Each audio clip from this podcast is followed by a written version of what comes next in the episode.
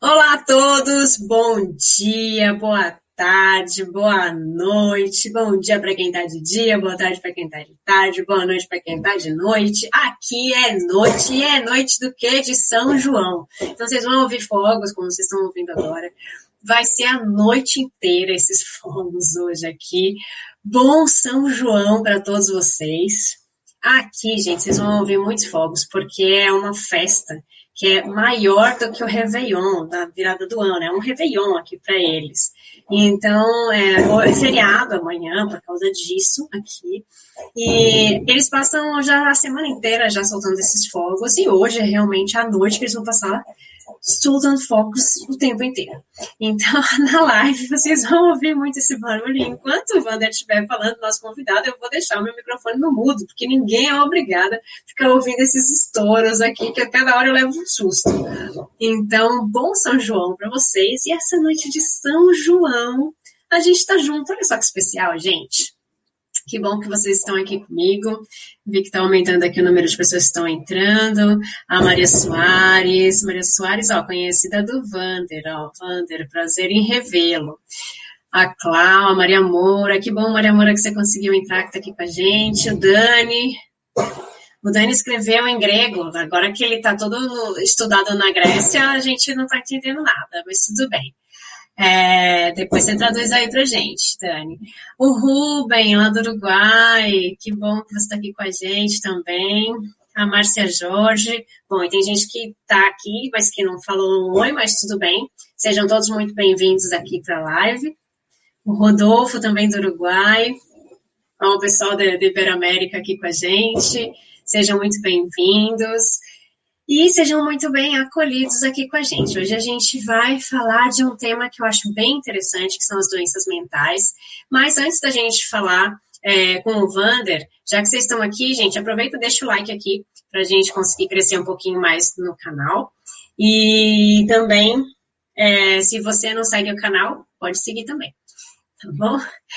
É, uma coisa que eu gostaria de falar com vocês é que sexta-feira a gente vai ter a sessão Pipoca Espiritual com o Damião e a gente vai falar do filme Poder Além da Vida, que eu sempre recomendo para todo mundo que eu conheço esse filme e a gente vai fazer uma análise espiritual do filme. Bom, é um filme que tem uma pegada espiritual bem bacana, de um menino que é baseado em fatos reais, é uma história de um menino que tem uma superação muito grande na vida. É bem bacana a história e a gente vai fazer uma análise bem legal. Então, conto com vocês aí na sexta-feira, no mesmo horário. Hoje, a gente vai receber o Vander Lemos. O Vander é médico, psiquiatra, ele é palestrante também do. Olha eu lavando SUS com os vocês viram. Palestrante também espírita. E ele é médico psiquiatra no Hospital Espírita André Luiz, em Minas Gerais. Não sei se vocês sabiam que existem hospitais espíritas pelo Brasil inteiro e a gente vai falar um pouquinho sobre isso também. Seja muito bem-vindo, Vander, seja muito bem-vindo aqui ao nosso canal. Ah, Tatiana, muito obrigado, viu, pelo convite, agradeço a todos, cumprimento a todos, né, nos horários mais diversos possíveis, como você falou, e bom dia, boa tarde, né, boa noite para todos, de acordo com o fuso horário, né, de cada local, de cada circunstância, de cada país. Mas é um prazer muito grande a gente poder estar aqui conversando sobre esse assunto tão importante, né, para todos nós, a nossa saúde mental e, obviamente, também, né, no, no, no oposto, né, as nossas doenças mentais. É um prazer. Sim, a gente tem várias perguntas aí nesse âmbito, né? Eu vou pedir para vocês que estão aí no chat, se vocês quiserem fazer perguntas, que vocês façam aí pelo chat, que a gente, num momento dado aqui, a gente vai, é, eu vou fazer as perguntas aqui para o Vander, tá bom? É, okay. Pode, podem colocar as perguntas aqui, o que a gente souber responder, né, Vander? A gente vai responder de bom grado. Claro, o que a gente claro. não souber, a gente vai falar que a gente não sabe. Não sabe, né? Vai procurar saber. A gente vai, vai estudar mais. Né? É, então, é, eu queria começar perguntando: você se formou psiquiatra e você já era espírita? Ou você se tornou espírita depois? Porque tem gente que fala, ah, mas é que uma coisa não casa com a outra, né? Bate de frente a ciência, a religião, o espiritismo. Eu acho que as coisas se complementam, mas tem gente que fala que não. Como é que foi isso? Você já era espírita ou você ficou espírita depois? Como que surgiu? Não, não, eu já era espírita. Eu já era espírita desde mais novo, né? Eu não sou de família espírita, né? Mas eu me tornei espírita muito jovem e já era espírita. Quando eu fui para a faculdade de medicina, né? Eu já frequentava os grupos espíritas, já participava de mocidades espíritas, já fazia trabalhos espirituais específicos. Durante todo o período da faculdade também eu já fazia trabalhos, né? Vinculados ao espiritismo e continuei espírita. Né? A, a curiosidade que tem aí na minha no meu histórico em relação à psiquiatria em si, é que quando eu entrei na faculdade de medicina, né, eu dizia que eu poderia ser qualquer especialidade, menos cirurgião e psiquiatra. E foram as duas coisas que eu mexi mais, que eu mais me interessei depois. Né? Eu acabei é, virando. É o destino, o destino, né? É, é, aquela, é a nossa missão. Você é. aceita é. que dói menos, Wander. É aquela coisa, né? Vamos aceitar, né? Tem, é, tem, já que tem que trabalhar, né? Com certeza, né? E, e, agora, essa questão da incompatibilidade que você disse aí, na verdade, a, a, ciência, de maneira geral, né, ainda tem essa tendência de desacreditar nos fenômenos né, espirituais, nas questões espirituais, na religiosidade, na espiritualidade em si. Mas eu acho que isso vem mudando muito. Né? Hoje tem muita, muito cientista, muita gente de todas as áreas, inclusive da medicina. A medicina tem uma tendência também a ser mais ateia, né? Porque até porque muitos professores clássicos da medicina, desde a antiguidade, diziam que dissecaram, dissecaram cadáveres e nunca encontraram a alma. Então, por aí eles começam a ver que, como não tem uma tangibilidade, né, eles pensavam que então não existisse nada além da matéria. Mas eu acho que isso vem melhorando muito, né? Até hoje, nas próprias faculdades de medicina, várias delas têm muitos grupos de estudo de espiritualidade, religiosidade, no mundo inteiro. Não só no Brasil, mas no mundo inteiro.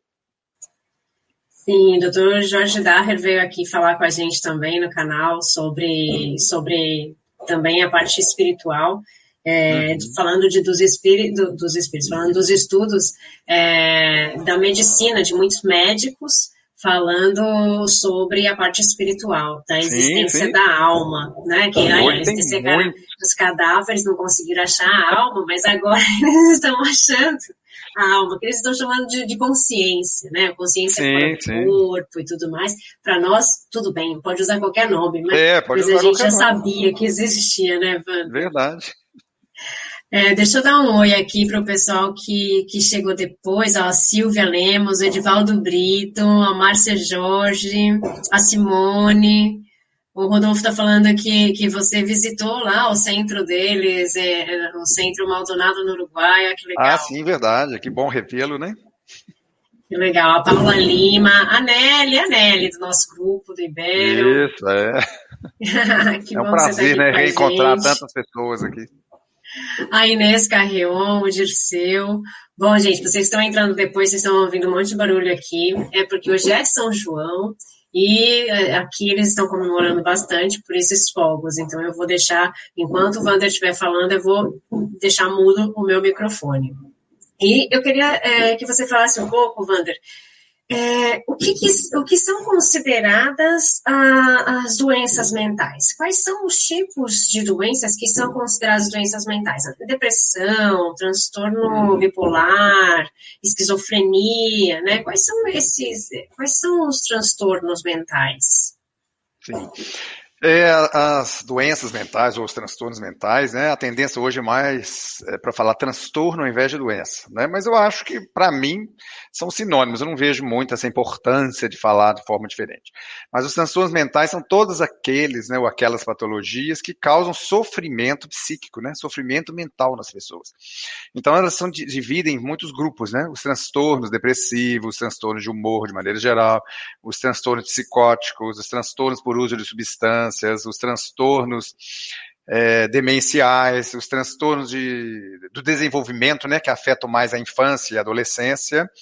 Né, por acaso eu também sou psiquiatra da infância e adolescência, então é, eu, na verdade, transito por tudo, né?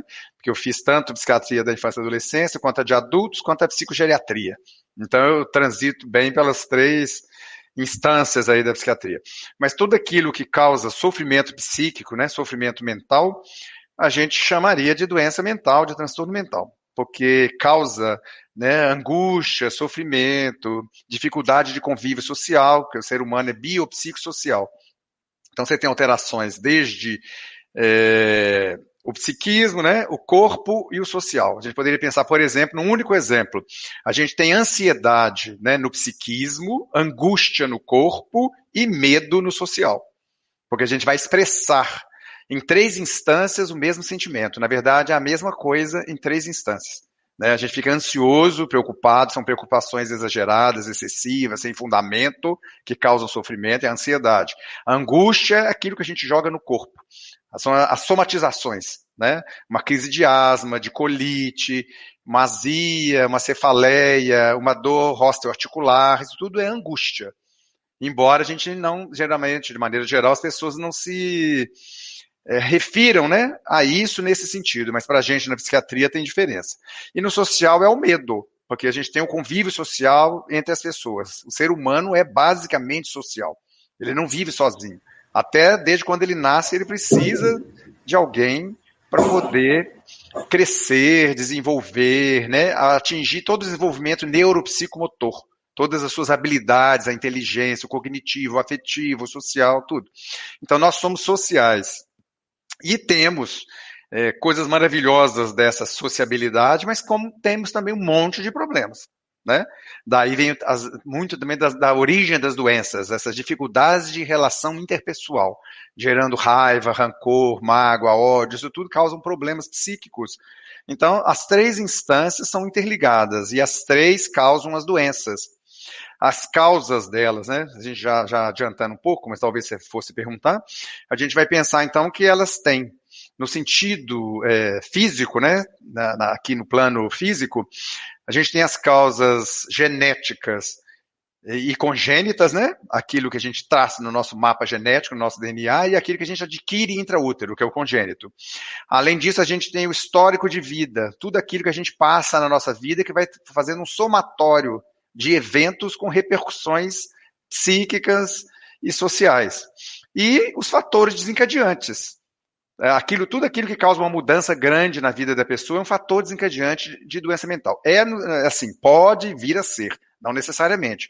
É óbvio que depende da evolução espiritual daquele ser, daquela pessoa, depende da maturidade psíquica também. Então, por exemplo, é, perda de um ente querido, nascimento de um ente querido, casamento, separação, é, mudança de cidade, Pandemia. Pandemia, muito bem lembrada, a pandemia tem um papel grande agora na atualidade, né? Tá, tá, muito mais complexo de viver, tem muito mais detalhes, que a gente perdeu a naturalidade, né, em vários sentidos. Então, isso tudo é um fator desencadeante. Então, a gente chama isso de séries complementares. São três séries complementares, assim, repetindo rapidamente para entender. Né? A primeira, biológica pura, que é a genética e congênita. A segunda, o histórico de vida da pessoa, tudo aquilo que ela passa. E a terceira, um fator desencadeante. Isso tudo pode levar ao adoecimento mental. Mais ou menos isso. Né? Não, ótimo. Eu estava até anotando, não sei se vocês viram que eu baixei aqui. Eu ouvi. Porque eu sou dessas, eu anoto as coisas depois ainda para fazer mais perguntas ou para estudar depois sobre o assunto. Sim. É, Wander, antigamente, né, no livro dos Espíritos, por exemplo, né, é, não tinha todos esses nomes, não tinha todos esses termos, né? Ele da, da uhum. pergunta 371 a 378, eles falam sobre esse tema, mas eles utilizam o título idiotismo e loucura. Sim, né, sim. Era, eram os termos é a terminologia da época, né? Exatamente. Kardec, então, hum, pode falar. Não, então, então é, as pessoas falam, não, mas é, a gente não tem esses temas, né? Eu já ouvi isso, falou assim, ah, mas Kardec não falava desse tema. Eu falei, não, falava sim, falava sim. Aí eu vou buscar, claro, você não tem como transtorno bipolar, você não tem como é, uhum. doenças mentais e tudo mais. Mas você tem né, como idiotismo e loucura, que eram os termos empregados naquele momento. Né? Na, 300, uhum. na, na pergunta 374, ele fala, na condição de espírito livre, tem o idiota consciência do seu estado mental? Uhum. Né? Daí ele fala assim, frequentemente tem. Né? Então, é, é, é, é, quando ele dá ali um esclarecimento sobre essa questão. Então, Hoje a gente tem uma, muito mais terminologias para isso, né? Muito mais nomes para muito mais é. coisas, né? É, com certeza, porque a psiquiatria avançou muito, muito, né? É muito diferente daquela época. Kardec, sempre atento à ciência da época, né? Que Kardec era muito atento a isso. Ele descreve a terminologia vigente na época, né? Que é a nomenclatura basicamente de Pinel, Morel e Esquirol né, os três psiquiatras franceses mais ligados a ele. A gente tem grandes escolas da psiquiatria naquela época, que é a escola alemã e a francesa. Ele utiliza a escola francesa. Então ele vai utilizar dois grandes grupos, né? O grupo da idiotia em si, que é o grupo dos deficitários de maneira global. Né, onde você vai englobar uh, os deficientes intelectuais de toda a ordem, né? O, todos os tipos que hoje a gente tem uma classificação muito mais ampla. Sim, e colocou tudo num pacote só, né? Tudo num pacote só. Né? O, o, deficiente é aquele que nunca teve. Então, uma pessoa portadora de um retardo mental, de uma deficiência mental, né? de uma deficiência motora também, né? A doença motora de origem cerebral, a chamada paralisia cerebral antigamente, hoje a gente fala doença motora de origem cerebral. Esses quadros mais sindrômicos, ele classificaria na no idiotismo, na idiotia. E, e, é aquele que nunca teve, então é uma pobreza psíquica. Enquanto que no quadro demencial é aquele que teve, que já foi rico, já funcionou bem, já teve toda uma inteligência e tudo, e perdeu, ele demencia. Né? Então, um rico que ficou pobre, o outro sempre foi pobre. É uma comparação é, metafórica, simples, mas para facilitar o entendimento. E no meio desses dois estaria a loucura, propriamente dita, né? onde há uma perda de contato com a realidade. Né? Se a gente fala assim, quem que é um louco? O louco é aquele que perdeu o contato com a realidade, em quais, quaisquer circunstâncias, seja no aspecto cognitivo, seja no aspecto afetivo. São as duas asas da evolução tão pregadas pela espiritualidade superior. Nós temos duas asas da evolução. Um é o intelecto, é a cognição, é a inteligência, é o raciocínio. O outro é o afeto, o amor, as emoções, o sentimento, as sensações. Essas duas asas precisam, né, bater juntas para a gente poder evoluir. Essa é a visão da evolução espiritual kardecista, né, ou kardeciana, como queiro. Então, é. esse sentido, o Kardec utiliza dessa terminologia da época, né, e que também, na época, estava é, em voga o tratamento moral das doenças mentais, né, que foi o que Pinel estabeleceu no seu tratado de psiquiatria. Então, é, hoje a gente está voltando para isso. Hoje, curiosamente, né, ah, todos os médicos mais voltados para as questões da espiritualidade estão voltando para esse mesmo tratamento moral, que na época foi apregoado, depois foi ridicularizado, né, com o surgimento de outras correntes, né, outras modalidades de pensamento, mas que agora tem voltado, né, é, que a, as questões morais seriam muito importantes para o tratamento do sofredor. Eu acho legal a gente falar é, sobre a loucura, que era uma das minhas perguntas aqui. Uhum. É, muita gente é considerado louco. Uhum. E... e... muita gente é mesmo. É, a gente é. Acho que todo mundo tem um pouco de médico e louco, todo mundo tem um pouco. Né? é. Verdade. É, mas muita gente é internado como louco e daí você escuta falar assim, ah, mas ele é médium. Ah, mas uhum. ele né, tem transtorno, não sei o que, não é louco. Né? Uhum. Então, por que, que tanta gente é, é, internado como louco ainda hoje? Que eu ainda hoje eu ainda escuto esse tipo de coisa. Ah, fulano vai ser internado porque tá louco. É, uhum. Não sei se é meu meio, mas eu escuto ainda esse tipo de coisa. O é, que mas... é a loucura em si? Você explicou um pouco já para a gente sobre a, sobre a loucura, mas a gente tem médiums que são considerados loucos?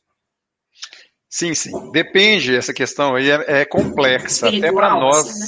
É, essa questão é complexa até para nós que somos psiquiatras ou psicólogos espíritas, né? Porque o diagnóstico diferencial, né, que a gente vai chamar, qual é a diferença entre mediunidade e entre loucura em si?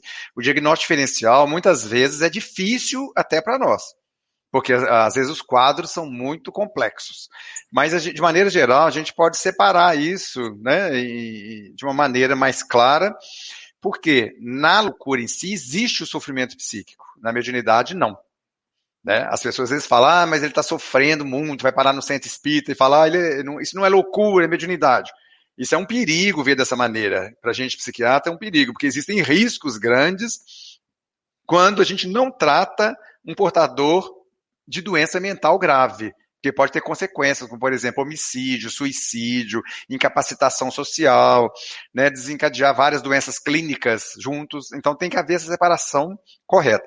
O a primeiro item que a gente tem que levar em consideração é o sofrimento. Na doença mental tem sofrimento, na mediunidade não. Na doença mental tem a perda dessa capacitação social. Né? Ele não consegue trabalhar, não consegue ter convívio social, fica só na cama, só deitado, não consegue interagir com as pessoas. Na mediunidade, não, a pessoa continua interagindo. Na doença mental, de maneira geral, os processos são crônicos, são longos, demorados, são anos de doença. Na mediunidade, são efêmeros, é só durante o fenômeno mediúnico em si. Então tem essas características específicas, né? A pessoa funciona bem na mediunidade, fora do período é, em que ela está é, que está acontecendo o fenômeno mediúnico em si, porque são muitos fenômenos, né? vários tipos de mediunidade.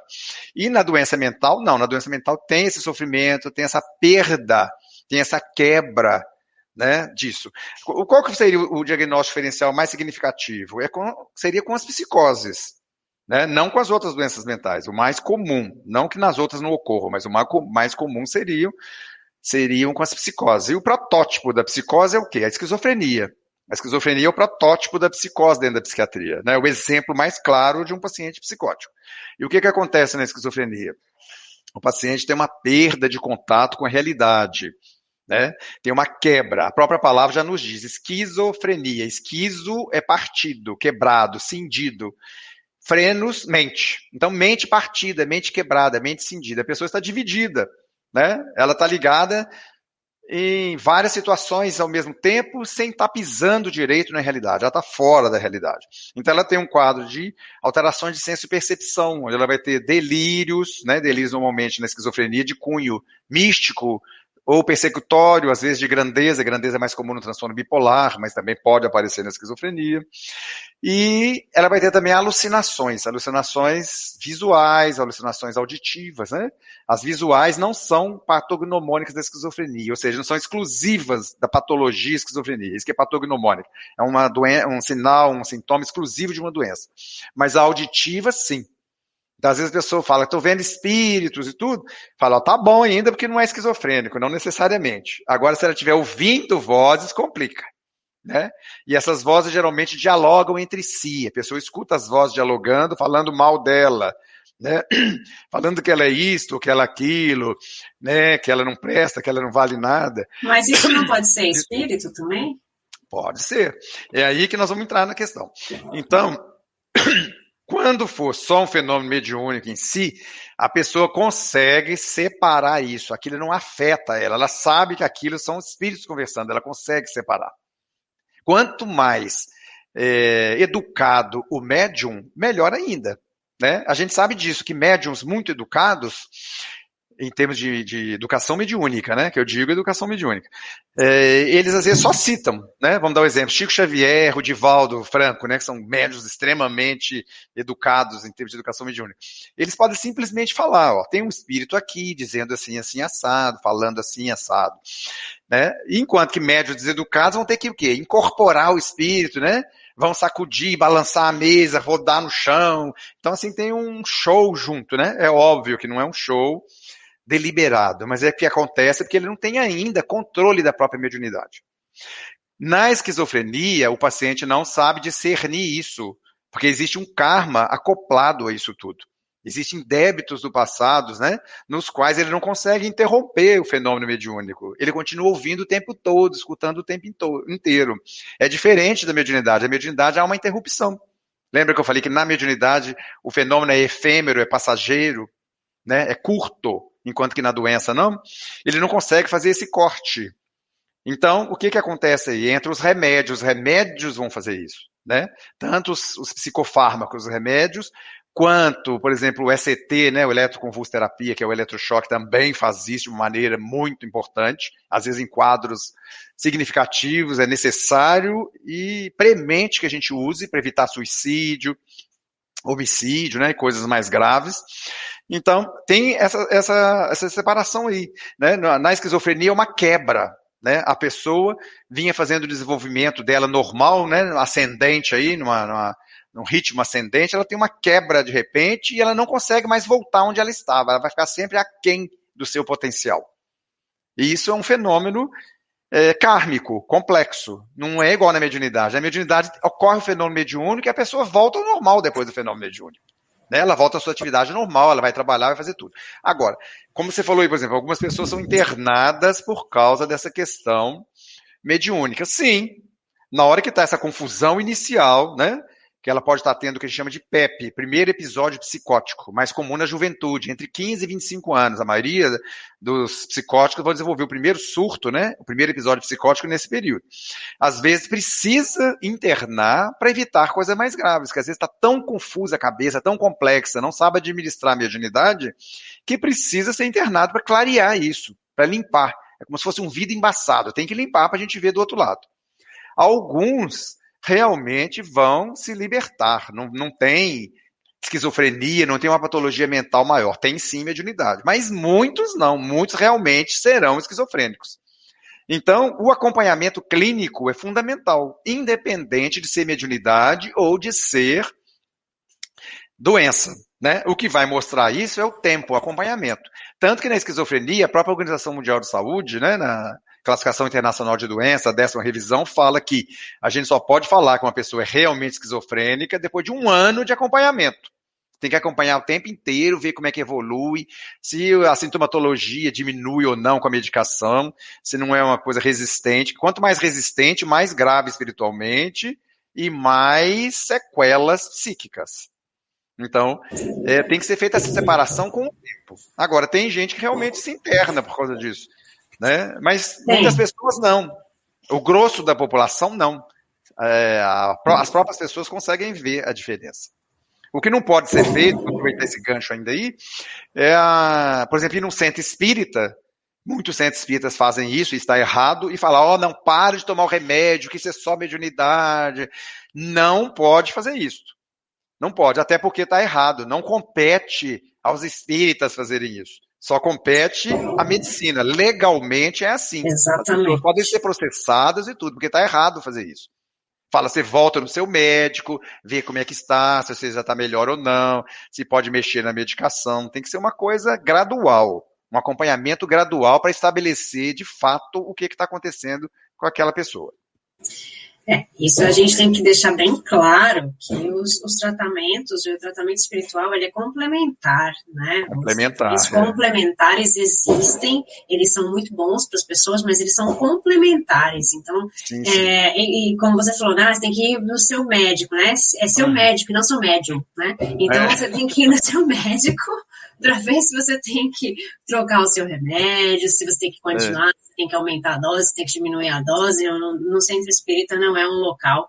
Não é um lugar para isso, é lugar para fazer o tratamento. Vai ter, ter, essa orientação, você vai ter um tratamento espiritual e não um tratamento para o seu corpo físico, né? Então Sim. a gente precisa, a gente precisa deixar isso claro que Sim, tratamento é espiritual que é muito importante, né? Nós não estamos. Muito importante. É, talvez é... você vai abordar isso depois e a gente fala um pouco disso, mas que é muito, muito importante, né? Na nossa visão espírita é muito importante. Mas são coisas diferentes.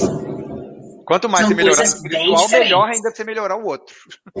Exatamente, as duas coisas se complementam e a gente precisa falar também do tratamento espiritual e a gente já vai falar um pouco sobre isso. É, eu estou adorando o chat, que as pessoas estão aqui é, falando bastante coisa no chat quem que comentou aqui foi a Márcia, que falou eletrochoque é horrível. É, Márcia, eu, eu, na hora que ele falou eletrochoque, eu já vi até um, um sustinho assim, né? Porque eu não sei como funciona. É, realmente não sei. Mas quando fala choque, eu já fico até. Ai, meu Deus. Né? Pois é, vocês, deixa eu falar então um pouquinho aqui. Por vocês favor. já leram é, vocês já leram No Mundo Maior? Quem não leu e, quer, e gosta desse tema que nós estamos falando, tem que ler.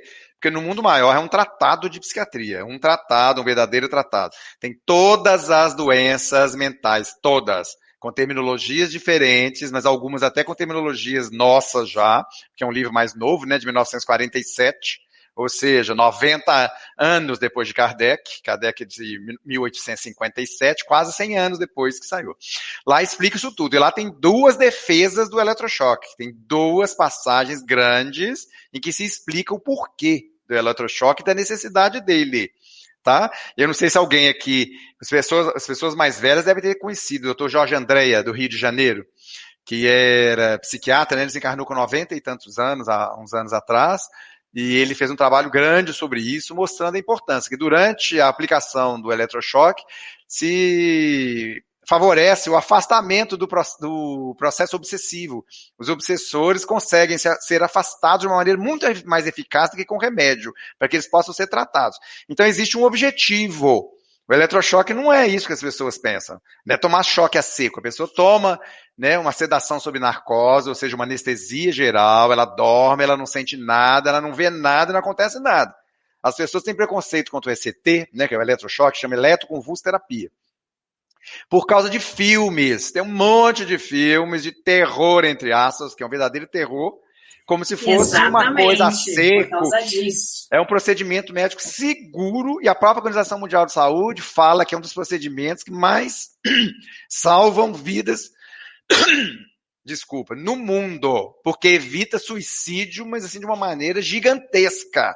Quando o paciente está com ideação suicida, o que mais a gente consegue tirar esses pensamentos dele é com ET. Por quê? Afasta o obsessor que está levando ele ao suicídio. Olha só que magnífico. Olha lá, Márcia, olha a gente aprendendo aqui, gente, nesse canal a gente aprende a cada live. Olha só, Márcia, aprendemos mais essa, anota aí, anota, anota é, o E a gente não do, faz. Do é, e é interessante que a gente não faz esse ET a rodo como se imagina. Tem indicações específicas para pessoas específicas, tem que fazer todos os exames antes, né, um pré-operatório para poder saber se ela tem condições de submeter do ponto de vista cardíaco, pulmonar. Então, não é uma coisa assim feita as pessoas, mas não é no filme, tá? Vocês estão pensando em filme. Tem um filme famoso aí que eu não preciso, prefiro não citar, é que colocou isso na cabeça das pessoas, como se fosse um castigo, uma punição. É um tratamento, é um tratamento muito eficaz. Guardem isso. Tá? Nós, psiquiatras, quando a gente está assim, a gente fala, ó, se eu ficar ruim, a gente conversa uns com os outros amigos, nossos psiquiatras, gente fala, ó, se eu ficar ruim, faz logo esse ET no mim, não fica esperando, não. Porque quanto mais rápido, melhor dia maior. Olha só, gente. É que eu realmente não entendo nada sobre isso, então é bom que a gente esclareça, para que, Sim. assim como eu e como a Márcia também, que, que ficou com medo ali, que é para a gente perder esse medo. É, vocês estão ouvindo, né, gente, todas essas histórias aqui. É, e falando, aqui a gente tem algumas perguntas. Antes de, de, fazer a pergunta aqui, que a gente já falou agora, agora o Anderson tocou no assunto do, do suicídio, o José Damião está perguntando aqui sobre suicídio também. Antes de falar sobre isso, Elis, você mandou a sua pergunta toda picotadinha. Veja se você consegue sintetizar para eu conseguir perguntar aqui e a gente conseguir colocar sua, sua colaboração aqui para a gente também tá bom? Que daí para mim vai ser mais fácil para a gente ler e daí eu faço direitinho sua pergunta, tá bom? Bom, o Damião, ele perguntou sobre o suicídio que você acabou de falar, né? Acabou de citar. É, ele mandou um abraço para a gente, falou: você transita com crianças, jovens e adultos. Gostaria de ouvi-lo sobre o suicídio e o trabalho em favor da vida. Uhum.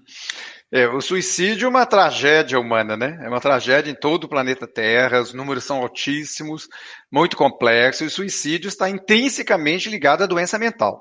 Intrinsecamente. Daí a importância do tratamento. A primeira importância do tratamento psiquiátrico, pela grande maioria dos autores psiquiatras, né, de todos os tratados de psiquiatria, é para evitar o suicídio. Quando a pessoa tem um transtorno mental e ela se trata, a chance dela se matar é muito, muito, muito menor. Né? É infinitamente menor. Porque os medicamentos hoje são muito modernos, muito eficazes, com pouquíssimos efeitos colaterais. Então, vale a pena a pessoa se submeter a esse tratamento. Né? Ela tomando psicofármaco e fazendo uma, um tratamento psicoterápico paralelo. As psicoterapias também são muito importantes né, ajudam muito as pessoas a resolverem seus conflitos, a trabalhar as suas dificuldades. E o medicamento atua na neurotransmissão cerebral. Né? Na esquizofrenia, a gente tem um, um, desequilíbrio, vamos chamar assim, porque seria complexo explicar entre receptores, neurotransmissores, né? É, um desequilíbrio da dopamina. Então, a gente usa medicamentos que bloqueiam a dopamina. Né? Na depressão, a gente tem é, basicamente da serotonina e da noradrenalina. Então a gente tem que corrigir esses neurotransmissores. E assim por diante, vários neurotransmissores, várias doenças, várias implicações, tem o GABA, né? Então, os medicamentos ajudam muito a corrigir isso, a corrigir a parte biológica, reequilibrar o funcionamento cerebral. A psicoterapia nos ajuda a reequilibrar o psiquismo, né? a trabalhar os nossos conflitos, as nossas dificuldades, os nossos problemas interpessoais. Então, é muito importante isso. E a questão espiritual, né, o tratamento espiritual, nos ajuda no espírito. O espírito é a base de tudo. É a base toda, né? É o ser causal, é aquilo que causa vida, é aquilo que plasma tudo, é aquilo que faz tudo. Então, na verdade, as nossas dificuldades são espirituais. Nós somos espíritos encarnados. Né? O corpo é um instrumento passageiro, temporário. É só uma roupinha, precisa, né? É, é só isso. O que a gente precisa mesmo fazer é mudar espiritualmente. Né? Então, o tratamento, a meu ver, espiritual, é, por excelência, é a evangelização. Né? Se nós nos autoevangelizarmos, estaremos nos melhorando e melhorando o nosso convívio com os outros, porque estaremos aprendendo a perdoar, a servir, a fazer o bem, a trabalhar pelo semelhante, né, de forma desinteressada, de forma é, filantrópica, né, solidária. Então, isso seria muito, muito, muito importante. E, e tem os outros tratamentos espirituais que nos amparam, como a prece, que a prece faz com que a gente se desligue dos processos obsessivos, né? Das nossas vinculações do passado, que a gente nem, quase nem comentou aqui. E o tempo está voando, né? Como tá, sempre. A gente tá vai voando, comentar. A gente mas vai vamos falar.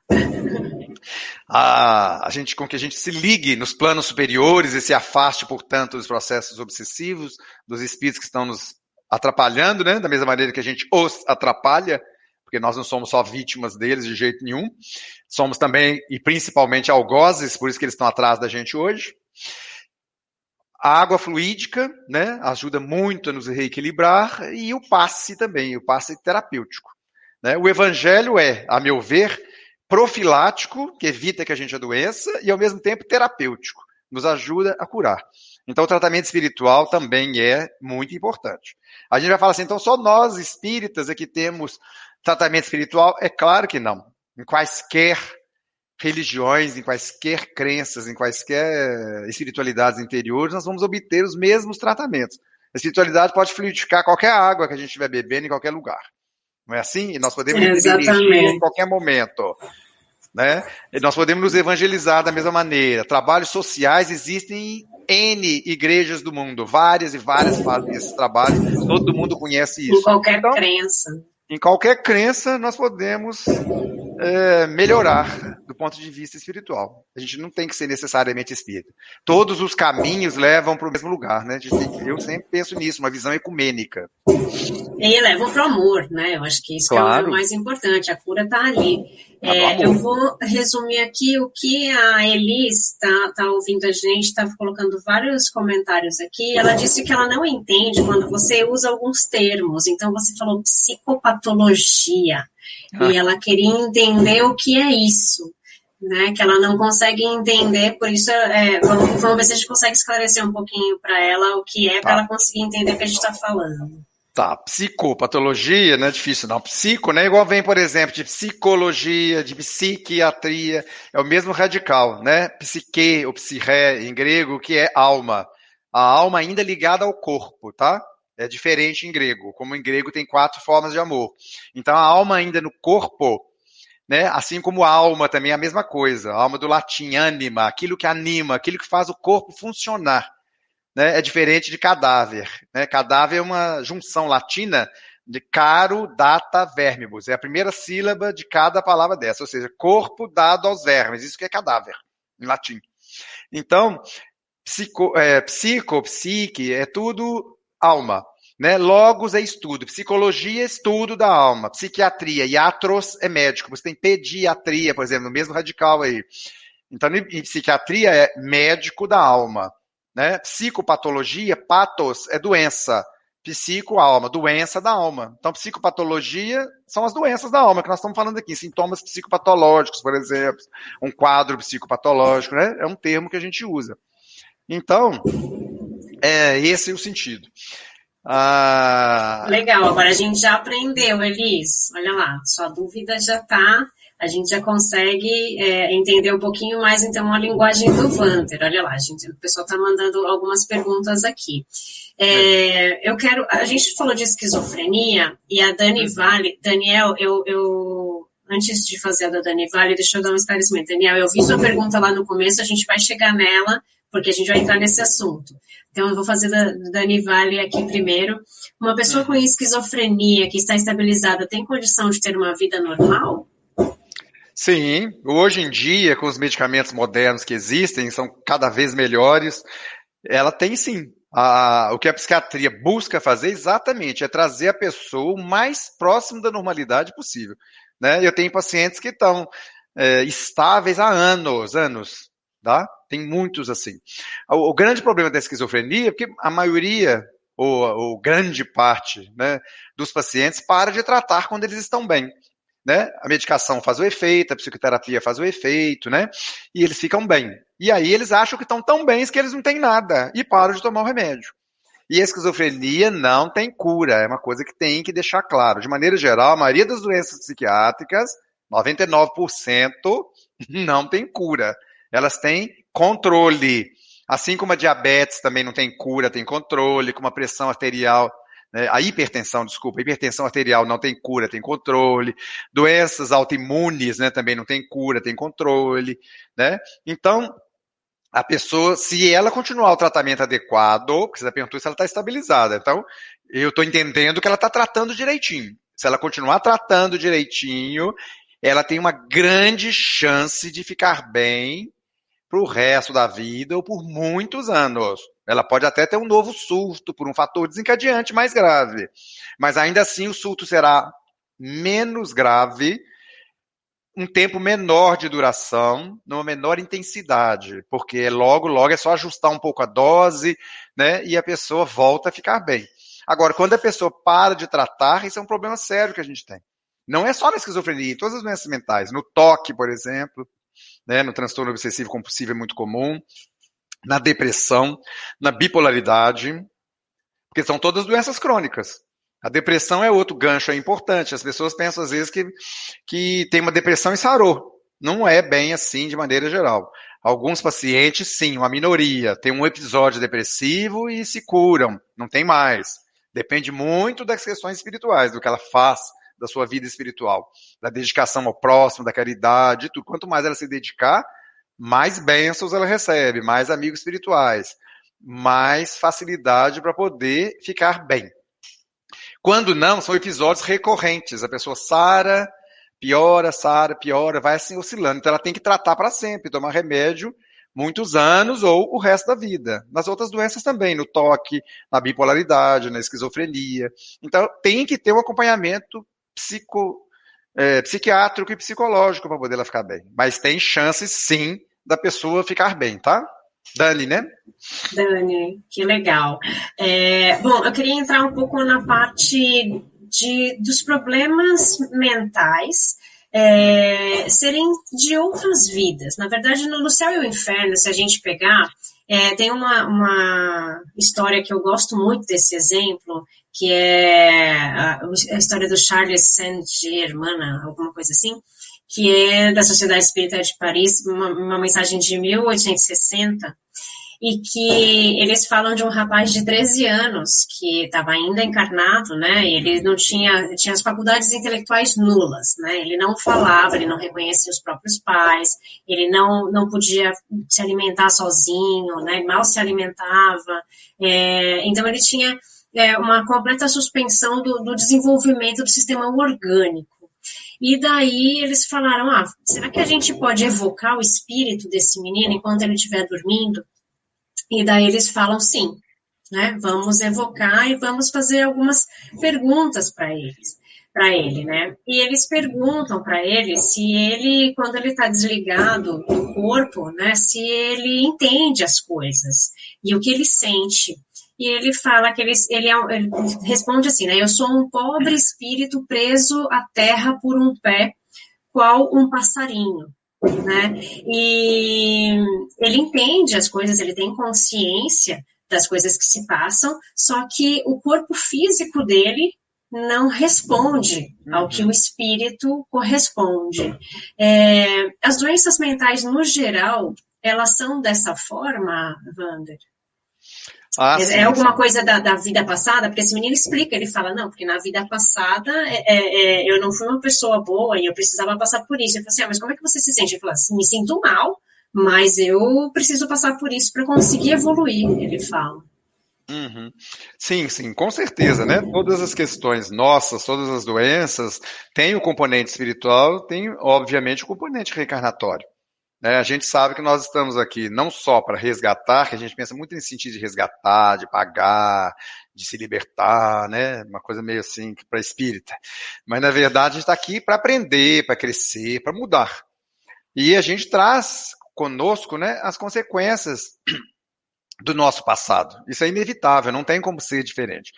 E a maioria desses espíritos, né, com, com doenças mentais, né, aí no quadro, no quadro que você descreve aí, né, do livro, é, de uma idiotia mais profunda, né, com incapacidade total aqui, a gente pensa que é realmente uma, podemos comparar, por exemplo, com hoje aqui mesmo que aconteceu com a gente, quando a internet começou a falhar, né? O problema é da máquina, né? Problema não são das mentes que estão pensando em si. Então, o espírito do lado de lá, de maneira geral, se ele não tiver obtuso, né, ou bloqueado por algum processo necessário em si, que a espiritualidade pode fazer isso, tá? às vezes pelo grande nível de maldade, de problema, ele é bloqueado temporariamente. Mas se não for assim, ele tem as suas faculdades normais enquanto espírito, né? A inteligência, o afeto. Ele só não consegue passar para cá. A esquizofrenia é um, é um, exemplo bom disso. A espiritualidade, em vários exemplos, mostram isso. Né? É um aparelho defeituoso, uma máquina defeituosa. Como se você tivesse, né, numa máquina de escrever antiga, faltando tipos. Né? Se faltar alguns tipos, está faltando as vogais, vamos supor. Você não tem você bate, mas não sai lá no papel. Então vai sair tudo faltando, né? Sai uma conversa anômala que, de maneira geral, nós vamos até conseguir entender. É mais ou menos assim. Quando a gente está conversando com esquizofrenia, a gente consegue entender bastante. Mas, às vezes, tamanha é a anomalia, a anomalia que não dá nem para entender. Né? Então, o grau de comprometimento físico vai estar ligado à necessidade daquele espírito em si. Quanto mais grave forem os atos perpetrados por ele no passado, mais graves serão as lesões físicas que ele vai trazer, né? Maiores as suas limitações. A doença mental é uma grande limitação, né? É uma grande fonte de incapacitação. Né? Um esquizofrênico, por exemplo, tem grandes incapacitações. Né? Um portador de toque, transtorno obsessivo compulsivo, também, quando o toque é muito grave, ele não consegue fazer mais nada a não ser realizar os seus rituais e ficar com a sua mente presa nos pensamentos repetitivos, né? Nos pensamentos obsessivos. Então, essas limitações são impostas por necessidades espirituais, né? São consequências dos nossos atos. A gente tem que passar por aquilo para poder se libertar. Nós somos espíritos, né? Então nós temos que pensar nisso o tempo inteiro. Do lado de lá, nós voltaremos a ficar libertos. Obviamente que quanto melhor a gente trabalhar nessa vida, mais libertos a gente vai ficar do lado de lá. A gente precisa fazer um pouquinho da nossa parte, né? Claro. Wander? A gente precisa também estudar, fazer o nosso melhor, porque daqui a única coisa que a gente vai levar é o nosso conhecimento. Então, Sim. quando é a nossa vivência, nosso conhecimento, então quanto mais a gente aprender aqui, mais a gente vai levar para lá. Claro, né? A gente tem claro. aprendizado em todos os nossos termos, né? Em todas sim, as, sim. em todos os nossos âmbitos. Claro, então, claro. que a gente que a gente consiga levar o melhor. E quando a gente fala é, de, por exemplo, de um médium que é que é nossa, agora os fogos aqui. É, é, quando a gente fala que um, um médium que é médico, médico hum. psiquiatra como você. É, o Daniel fez uma pergunta aqui, né? Eu gostaria de saber se o Wander, quando está com seus pacientes, recebe intuição para dar diagnóstico para os seus pacientes. É, também, quando o médico é médium, né, é espírita, uhum. ele tem esse conhecimento dos dois lados, ele utiliza isso para falar isso para o paciente? Ou ele recebe essas intuições, como pergunta aqui o Daniel? Ah, sem dúvida nenhuma. Né? A gente tem que começar pensando que todos nós somos médiums, né? O próprio livro dos médios fala isso, Kardec fala isso em vários textos dele. Todos nós somos médiums, uns mais, outros menos, não tem dúvida nenhuma.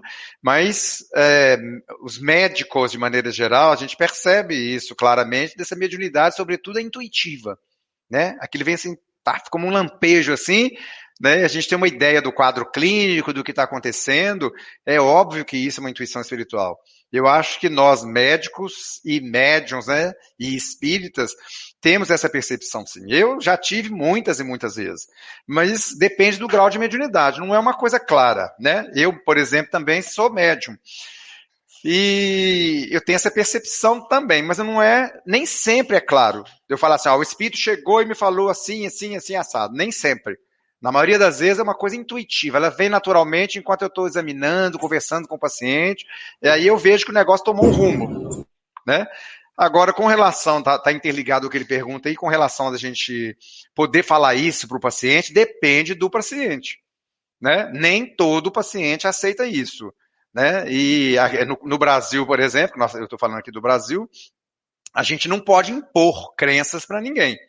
A gente pode falar, pode sugerir, mas não pode impor, não pode misturar isso se a pessoa não tiver aceitação. A pessoa tem que ter aceitação. Então a gente vai perguntando, né? Durante a anamnese vai perguntando se ela acredita em alguma coisa, como é que é isso para ela, como é que são as questões espirituais, que tipo de espiritualidade ela faz, ela desenvolve na vida, se ela tem alguma atividade né, de beneficência. A gente vai comendo pela beirada, né? A sopa pela beirada.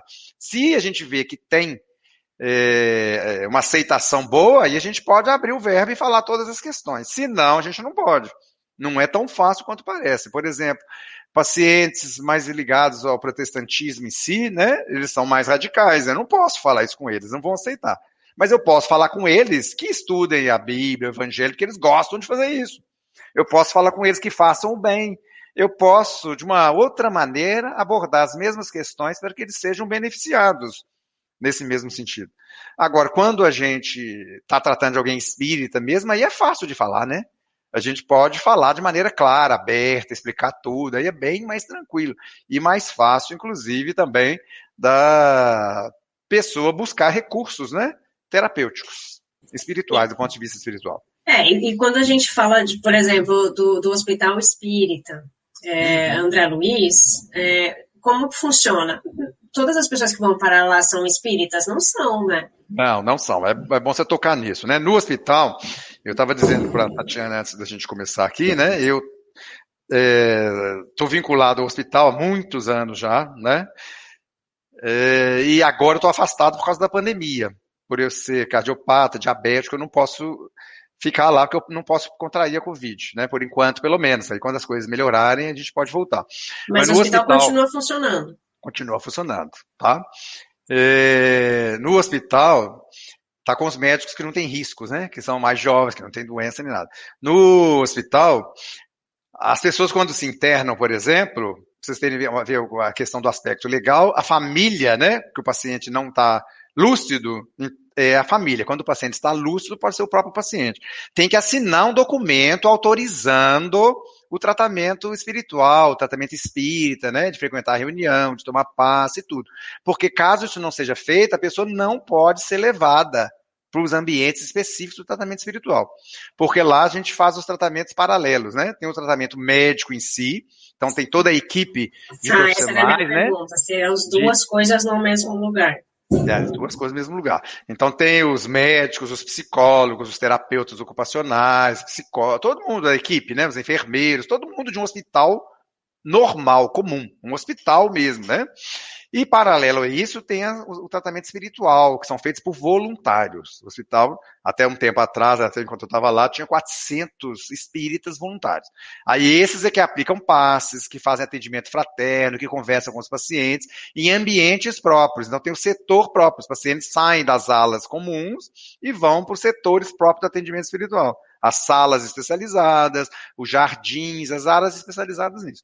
Então é paralelo, mas tem que haver essa autorização. Não podemos levar todo mundo à força. Isso não é legal do ponto de vista jurídico. A pessoa tem que ter tido essa aceitação. E o tratamento é feito, então, conjunto. paralelamente. Ao mesmo tempo que o paciente vai tomar remédios, né, vai fazer ECT se for preciso, né, o nosso serviço de ECT lá do hospital é excelente. Então tem tudo é, médico, né, do ponto de vista médico, biológico, mas tem também o tratamento espiritual. Onde tem também reuniões de desobsessão, de captação. Aí eu vou falar uma coisa, até por causa do tempo, não sei como é que está ainda aí, é que a maioria das pessoas sempre pergunta isso. Vocês já perguntaram sobre mediunidade e psicose. A outra pergunta clássica, né? Eu já vou fazer para vocês para adiantar. É... é se todas as doenças mentais são processo obsessivo. Ou seja, se a gente tem uma influenciação espiritual Boa negativa, se a gente tem espíritos obsessores. Não são em todas, tá? Não são. Vocês podem ficar espantados aí o tanto que vocês quiserem. Ah, é? que para espíritas, todos os espíritas gostam de falar que é o obsessor que fez a doença. Não são. Ah, muitas sim, quanto mais grave a doença mental, maior a chance de ser um processo obsessivo, mas muitas doenças não têm processo obsessivo, é uma auto-obsessão, é do próprio espírito. Inclusive nas reuniões mediúnicas também, que são realizadas, né? Muitas vezes vem uma captação de um espírito obsessor e outras vezes não vem. A espiritualidade fala, não, o problema é da, da própria pessoa, não tem obsessor. É ela mesma que está num conflito intenso, né, de revolta, de mágoa, de não aceitação da própria vida, não tem um obsessor em si, ela não tem um perseguidor claro. É ela que se auto-persegue quando não vive de maneira adequada, quando prefere viver na queixa, na lamentação, né, na lamúria, né, que a gente fala paciente poliqueixoso, multilamentoso, ó dias, ó dor, ó céus, tudo é tragédia. Então, então, mas a, a, gente também tem que lembrar que às vezes quando essa pessoa fica muito ó dia aos céus e ódio e não sei o que, né, né, né, aí ela pode atrair depois. Pode né? atrair, sim, sim. Ela pode facilitar e atrair. Facilitar. Mas não necessariamente ela vai atrair. Às Exato. vezes está tão chata que nem os espíritos querem.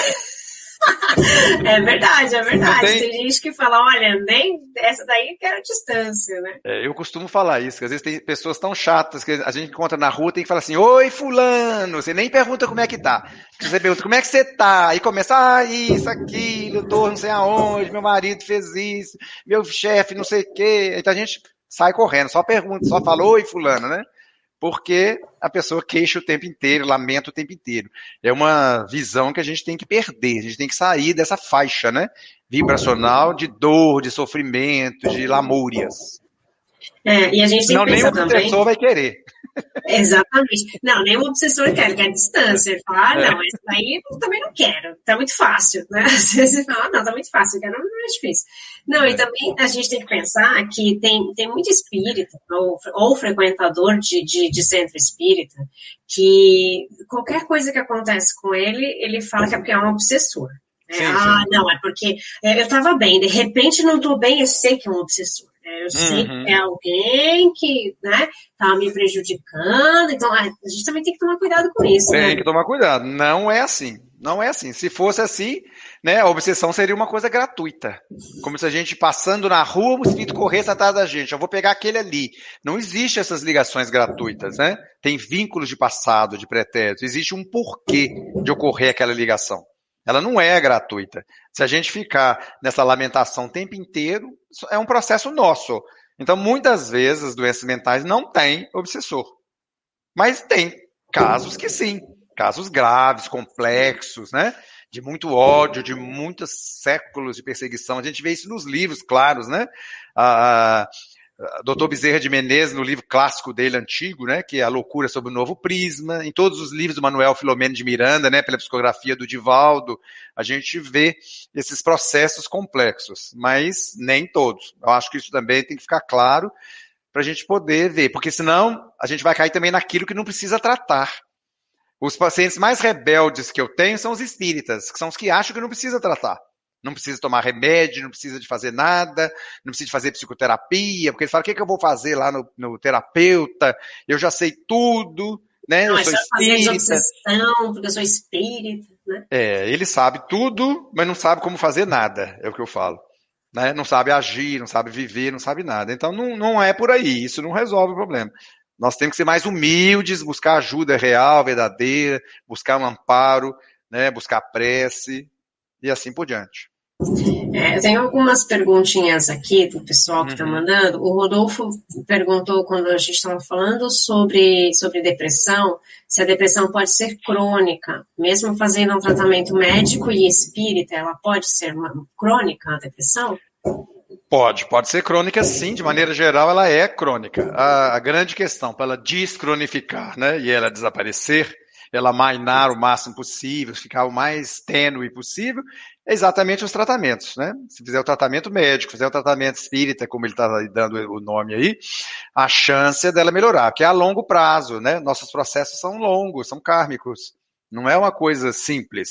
Mas quanto mais a pessoa se dedicar pelo semelhante, quanto mais ela né, mudar interiormente a sua conduta, o seu comportamento, a sua capacidade de perdoar, de amar, de servir, a depressão não vai tomar conta dela. Ela vai conseguir se libertar. Isso é variável de pessoa para pessoa. Né? De maneira geral, para eu falar assim claramente, né, nesses anos todos de, de, de tratamento, né, eu mexo com, com psiquiatria desde 1985 que eu trabalho com psiquiatria. Né? Ainda antes de formar em medicina, pouco tempo antes de formar em medicina, eu já fiz estágio de, de hospital psiquiátrico e tudo. Nesses anos todos aí, ó, são muitos anos, né? Vão dar o quê? 36 anos, né? Acho que é 36 anos. É, raramente eu vi pacientes se curarem de verdade, porque a maioria não, não se predispõe a mudar de verdade. Quer continuar do mesmo jeito e quer ficar bem. Aí a gente tem que lembrar que a mudança vem de dentro para fora, né? Vem de dentro para é, fora. E depende de nós. É, as pessoas depende. querem que o médico venha e arranque aquilo de dentro de nós e fale, olha, agora você está curado. Ou então, ó, vou te dar essa pastilhinha, esse remedinho, é. e agora vai resolver toda a sua vida. E é. não é assim, né? Não, eu costumo dizer para os pacientes que eu não tenho varinha de condão, né? De fada madrinha, né? Só varinha de condão como estrelinha na ponta. Não é mágico, né? É, não é assim, é de dentro para fora. Né? Então, se a pessoa realmente se predispuser a mudar de forma real, ela tem muito maior chance de se curar, seja lá qual doença for. Né? Os grandes espíritos não adoecem de maneira geral, né? a não ser por necessidade específica. Por quê? Porque eles conseguem fazer esse equilíbrio, né? O biopsicossocial. Então, eles só vão adoecer quando precisa mesmo, né? Quando está na hora de desencarnar, porque nós todos temos que desencarnar, então não tem jeito. Vai ter que ter um motivo para desencarnar. É, então eles vivem muito melhor. O melhor exemplo disso é Jesus, né? No, no, evangelho inteiro, não tem uma vez que Jesus adoeceu. Não tem uma vez que fala lá, né? Que Pedro fala para Jesus sair, ele fala: Ah, não, hoje eu não vou, não, que eu estou com uma enxaqueca danada. Não tem isso lá no evangelho. Né? Não tem, Jesus não tem. Não nenhuma dor nas costas, nenhuma dor na cabeça. Dor nas costas, não teve diarreia, não teve gripe, Jesus não teve nada. Pelo menos não que a gente saiba. Não que a gente saiba, exatamente. Então, é o exemplo maior, né? Jesus é saudável por excelência, né? Salutar por excelência. Sadio por excelência. Exatamente porque é um espírito de muita luz. Quando a gente conseguir ficar assim, nós também não vamos adoecer mais. E vai demorar, vai demorar, vai demorar. No meu caso, eu estou respondendo por mim, gente. Vai, vai demorar algumas encarnações. Aí. No meu também vai demorar. no meu caso, vai demorar, vai demorar.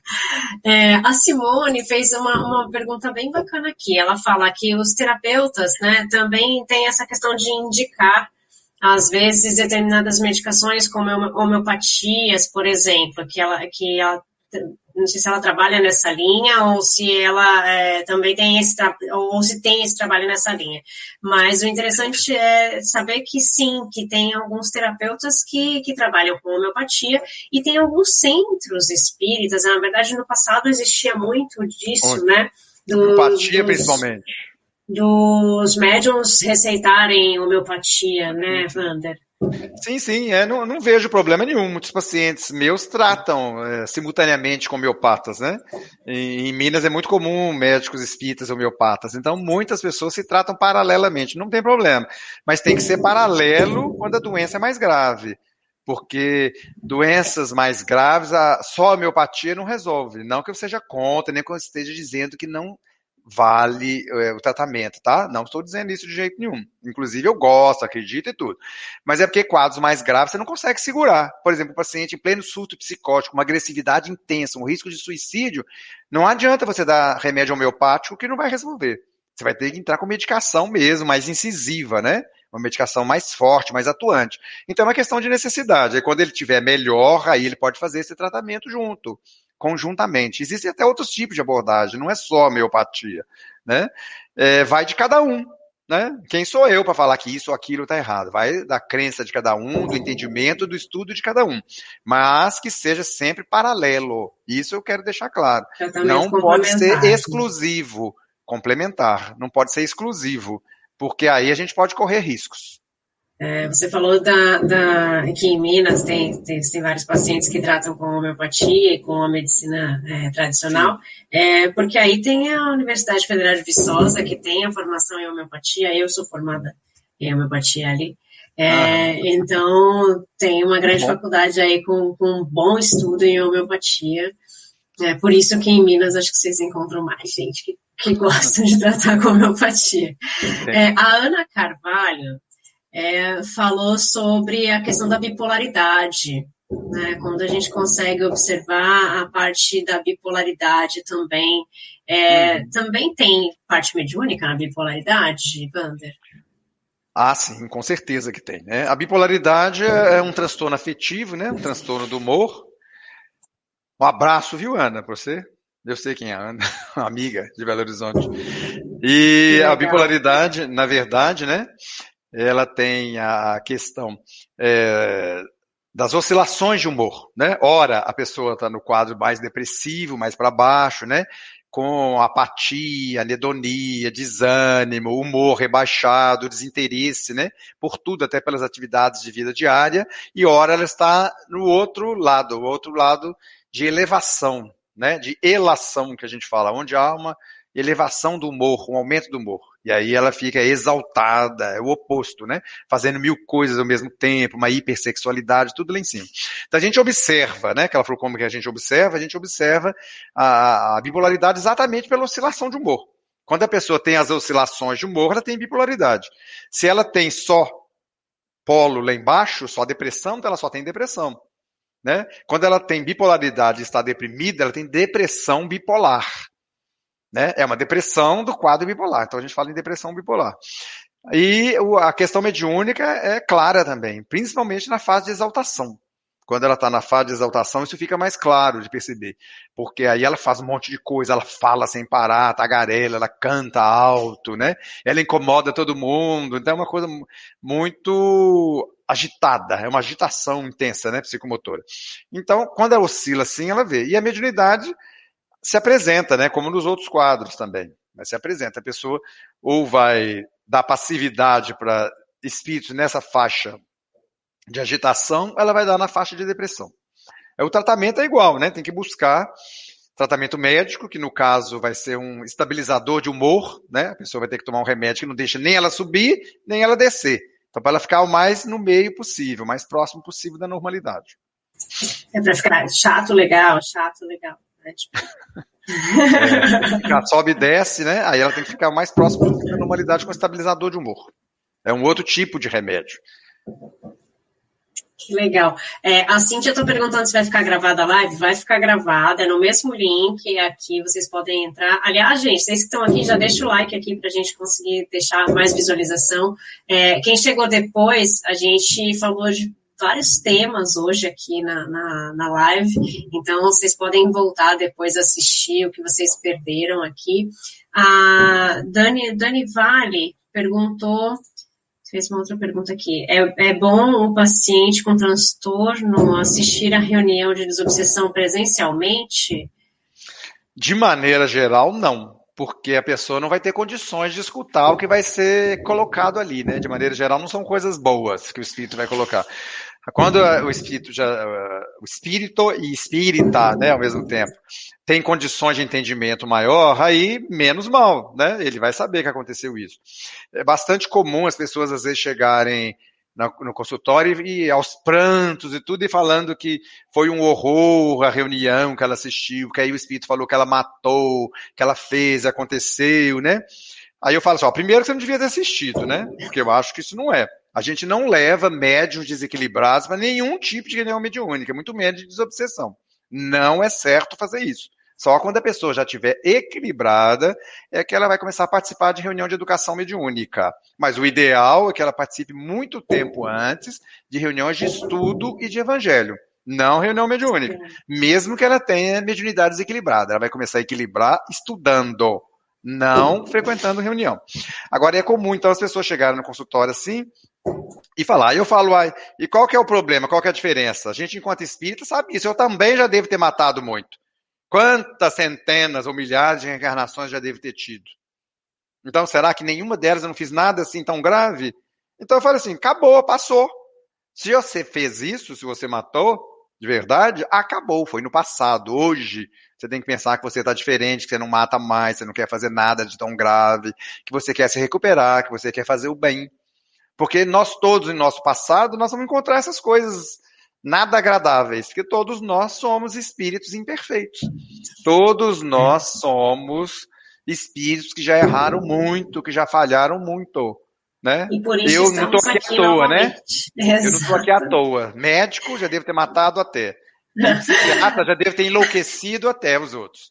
Então não então... é à então. toa. Isso para mim é natural saber disso. Eu não vou entrar em desespero por causa disso. Eu vou buscar mudar, ser diferente daqui para frente. Porque enquanto espíritas, nós temos que saber que tudo já pode ter acontecido conosco.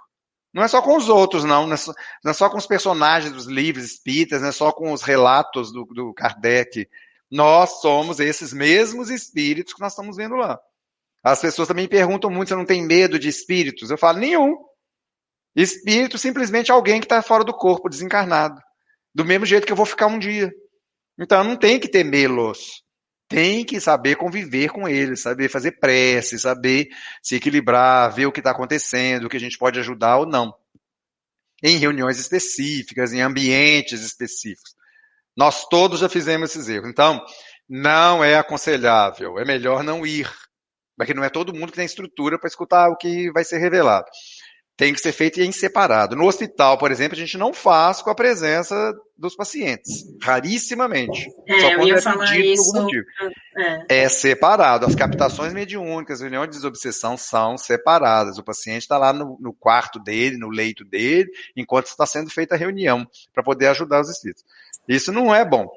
Na verdade, eu acho que, na minha opinião, humilde opinião, é, é isso para mim é o mais recomendado em todos os casos, porque eu conheço muita gente que estava ok, mas precisava fazer um tratamento de desobsessão e que saiu de lá assim, ai, porque eu não consigo parar de pensar nisso? Ou seja, saiu pior. Saiu pior, é, ué. Então, eu, eu, eu, recomendo em todos os casos é, que, que seja feito em locais separados, né? Então, a, o paciente está no local, o, o atendido, né, está no local uhum. e a reunião mediúnica é, da desobsessão é feita num outro local e você não precisa ouvir, você não precisa saber o que aconteceu. Você precisa auxiliar aquele irmão, tanto o que está lá dentro de uma sala quanto está dentro da outra. Então você não precisa Sim. saber do seu passado. A gente sabe como não. o Wander acabou de colocar, a gente sabe que a gente errou, a gente, por isso que a gente está aqui. Então, Graças a Deus tem a, a benção do esquecimento, não é não? Não é uma benção do esquecimento? Por que agora vocês não querem saber? Exatamente. E tem um monte de curiosos que o que eles querem é só isso, é saber o que, é que eles foram no passado. Eu não tenho o menor então, interesse. O menor. Nem eu. pra quê? Eu, não, eu sei que eu não vou ver coisas boas, pra que, que eu vou querer ver? Se eu tivesse sido Madre Teresa de Calcutá, Martin Luther King, aí mas eu ia querer. A gente não mas... ia estar tá aqui, né? É, não ia estar tá aqui. A gente não ia estar tá aqui agora. Não ia estar aqui, então eu não vou querer saber não, tá? Não, é desnecessário. A gente, na verdade, a função é auxiliar é auxiliar uhum. tanto o obsediado como o obsessor. Então, claro. a gente não precisa saber o porquê ele está ali, a gente não precisa saber o porquê dessa história, dessa ligação. É, isso é uma coisa que cabe a, a auxiliar, auxiliar as pessoas que estão envolvidas. Então, se você está indo de curiosidade, desculpa, talvez você saia pior de lá, porque uhum. não é isso. Não, não é não. esse o objetivo desse trabalho. É. Então, é. É, vamos tirar essa, essa coisa de, ai, vamos ter que saber, eu quero conversar com o professor, saber por quê. Não, não, não. É, conversar pra com mim, o guia da casa. Tem que, fazer, tem que fazer as coisas separadas, né? É, eu, eu sempre indico dessa forma, eu acho que é eu o melhor para todos. Pessoas querem conversar com o guia da casa, quer saber notícias dos entes queridos desencarnados. Eu nunca pedi isso em centro espírita nenhum até hoje. Tanto que eu não sei notícia dos meus parentes encarnados. Eu não recebi nenhuma notícia específica. Quando a gente fica sabendo, é espontâneo. Eu, eu, penso assim: o telefone toca de lá para cá, como dizia o Chico Xavier. Não Exatamente. daqui para lá. Quando a gente fala daqui para lá, tem grande chance de ser problemático. Pode não ser real, pode ser mistificação, pode ser simplesmente ouvir o que a gente quer ouvir. E eu não quero assim. Eu quero, se for saber um dia, é de lá para cá. telefone tocar de lá para cá. Né? E aí, eu o telefoninho toca, é espontâneo. Quando a gente é, precisa, eu não, eu não... ou quando a gente merece aquilo naquele momento, quando a gente precisa, geralmente, essas coisas chegam. Sim, sim. E porque a, a, a questão né, específica é que eu, eu, não tenho esse tipo de, de curiosidade em si. Né? Eu não preciso disso para acreditar. As pessoas às vezes precisam de ter uma mensagem, de ter uma resposta. Eu não preciso disso para acreditar. Tanto que às vezes as pessoas perguntam, ah, como é que você tem certeza que existe reencarnação, né? Aí eu falo, ah, eu sei que vai ter que me provar que não existe, que para mim existe. É o oposto. Para mim é uma, uma, crença sólida. Então, é a pessoa que vai ter que me provar que não tem. Que ela quer que eu prove para ela que existe. Eu falo, eu sei que vai ter que provar que não existe. Porque eu estou convencido de que existe. Né? Então, eu não preciso dessa, dessa questão para poder acreditar. Eu acredito, independente de alguém me provar. Bom, é, Simone, que legal que você é formada também na UFV, somos colegas, então, de formação da UFV. A gente é, tem algumas perguntas aqui, mas, gente, a gente acabou o nosso tempo, a gente já passou o nosso tempo. Tá eu falo muito, né? Você reparou, né? Mas tem que falar, porque eu acho que foi tão elucidativo o que a gente falou. A, a Paula está perguntando de, de TVP, né? De terapia de vidas passadas. A gente fez uma live aqui com o Dr. Flávio Brown, é, depois, se você quiser procurar no canal, foi bem bacana essa, essa live. É, que eu também sempre fui aquela pessoa de eu não quero saber do meu passado, que não sei o quê. E ele falou, é, explicou pra gente de uma forma terapêutica claro. como isso poderia auxiliar as pessoas. E, e eu fiquei assim, de boca aberta, e, e mudei o meu conceito do, da terapia, da parte terapêutica. Da parte Eu querer assistir também, então. De vidas passadas. É muito, foi Como muito. Como é que ele chama? Você falou? Flávio Brown. Depois, Flávio se você Brown. quiser, eu te passo. Daqui de Belo é, depois você passa. Ele é de Viu, Santos, Paula? de São Paulo. Você olha lá, Paula. Paula também é minha amiga. Paula, você que é amiga do Vander, que gosta de, de estudar, é, eu, eu, te recomendo essa live, porque foi uma live que me ajudou muito a entender o porquê das porque ele é, é médico, ele é médium, ele é psicólogo, e ele foi para essa área da terapia de vidas passadas por causa de uma tia que já trabalhava com isso, e daí ele foi buscar entender. E na terapia, você não vai de curioso. Você não vai, ah, não, então eu quero saber o que aconteceu na minha vida passada. Ele falou, não, primeiro que você tem uma análise. Tem um objetivo, né? E você tem um objetivo. Se você tem um problema muito concreto e a gente não consegue trabalhar com essa terapia convencional que nós temos, é, a gente vai passar para essa parte. E daí você só vai ver o motivo daquilo. Você não vai ver quem era sua mãe, quem era seu pai, quem você matou, quem não sei. Não, você não vai reconhecer ninguém. Você só vai ver o motivo disso. E eu achei isso muito bacana. Ele explica de uma forma maravilhosa.